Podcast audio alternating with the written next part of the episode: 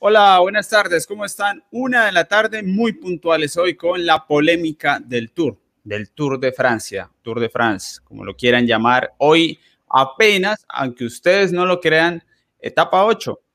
Llevamos solo una semana, no, ni siquiera eso, nos falta el día de mañana. Yo sé que no, no parece, parece que llevamos cuatro tours de los del último tiempo, por lo menos. Está difícil, está difícil empezar a, describir todo lo que va sucediendo en esta carrera. Voy a saludar a las personas que se van a conectando en este día, que llegan muy puntuales. Eh, a ver quién está por aquí. Aldemar Mosquera, obviamente con prioridad a nuestros miembros, que son pieza fundamental de este proyecto.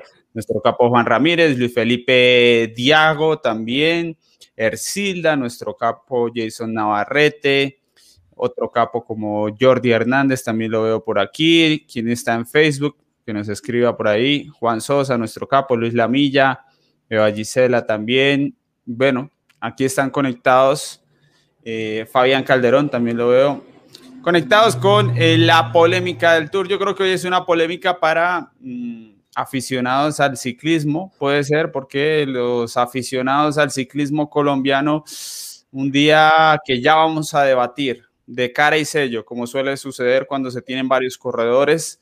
Así que, bueno, estamos aquí preparados, preparados para calificar antes que nada. Yo voy a empezar eh, con la mía, no mentiras, me arrepentí. Voy a empezar con la de Fran, el Franco Alarcón.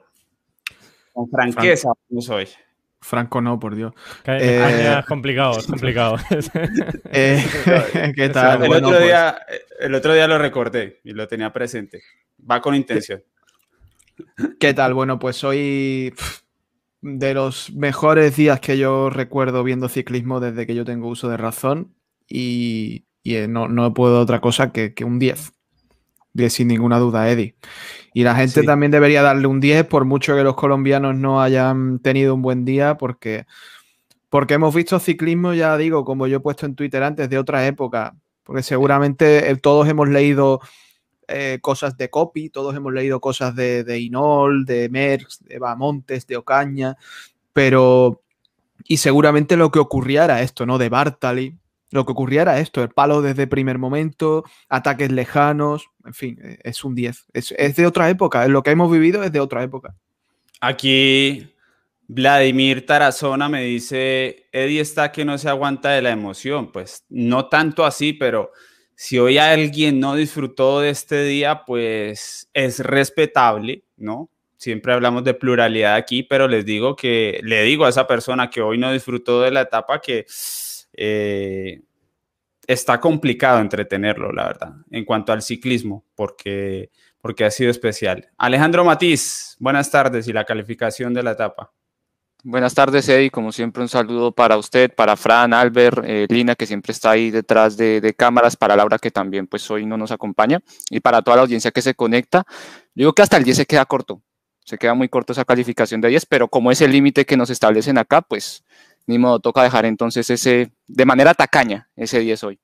Porque, Bien. impresionante. Eh, la mía también es un 10, pero me voy a ir con la de Gisela Ospino, que dice 10, aunque me temo lo que viene en cuanto a la calificación. Yo también tengo miedo de lo que vengan las calificaciones de este tour después de lo ocurrido hoy. Albert Rivera, calificación con las buenas tardes para la polémica del tour. Muy buenas tardes, muy buenas tardes Eddie, Fran, Alejandro y, todas las buenas gentes que están ya al otro lado. es que, o sea, es un 10, obviamente es un 10, es un 10. Es un 10, eh, pero con todos los números bien puestos en negrita, eh, bold, ¿no? Como podríamos ponerlo, porque vamos, ha sido lo que dice Fran, lo que has dicho tú, lo que decimos todos un día histórico.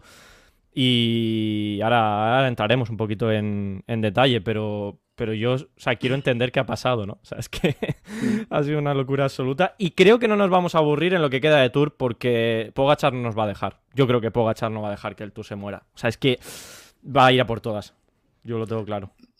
Bien, eh, a mí la primera pregunta que se me ocurre para hacerle aquí a los compañeros, Laura hoy no está, eh, tiene un compromiso laboral, aunque creo que estará ya sintonizando con nosotros, pero no alcanzó a llegar al programa por si la echan de menos. La primera pregunta que se me ocurre es, normalmente cuando alguien que esperamos que gane, gana, y cuando es muy dominador y hay diferencias grandes sobre el segundo, es cierto que no es prenda de garantía para que tengamos entretenimiento y, digamos esto estuvo divertido. Entonces, ¿qué, fue lo que pasó hoy que, nos, que nos hace sentir como que vimos un día entretenido? Y yo me apunto de las primeras cosas, eh, sobre todo en el contexto del tour, porque es que el tour de verdad venía en una época mala, donde por ejemplo nos decían que el primer día de montaña había que ir con cautela, ¿no? El primer día de montaña no era para ver nada especial porque la tercera semana, porque todos tenían posibilidades, no sé qué, no sé qué, no sé qué. Y arranca la etapa y entonces está Fanar ahí dándole adelante y está eh, Pogachar teniendo que, que, responder y todo este tipo de cosas y muchas diferencias de meta. A mí eso quitar ese mito de que el primer fin de semana de montaña no, no puede ser muy entretenido porque no sé qué, no sé qué. A mí eso es lo primero que aunque aquí hay una superioridad, me, me hizo entretener mucho hoy me hace ver el ciclismo del Tour ahora diferente. No sé, Fran, eh, ¿qué hace también que, que, lo vea distinto más allá del dominio tan abrumador? Yo es que creo, Eddie, que mm, estamos en una edad dorada estamos en una cosa que, muchas veces en, nuestro programa en A la Cola decimos que es el nuevo ciclismo, que viene propiciado por una generación absolutamente desconocida para, para, los que estamos vivos prácticamente, porque como digo, esta forma de correr es propia de los años 60 y de los años 70, no, no es propia de, del siglo XXI. Esto no lo habíamos visto nunca, ni Eddie, ni Albert, ni, ni por supuesto Alejandro, esto no lo habíamos visto nunca. Y yo creo que esto viene propiciado por una generación que afortunadamente pues, se junta aquí en el Tour, que son los eh, Pogachar, Van Aert, Van Der Poel, eh, Renko que no está, pero también es un ciclista muy ofensivo, el propio Alaphilippe, eh, gente que corre de otra forma, que ha venido a romper esquemas.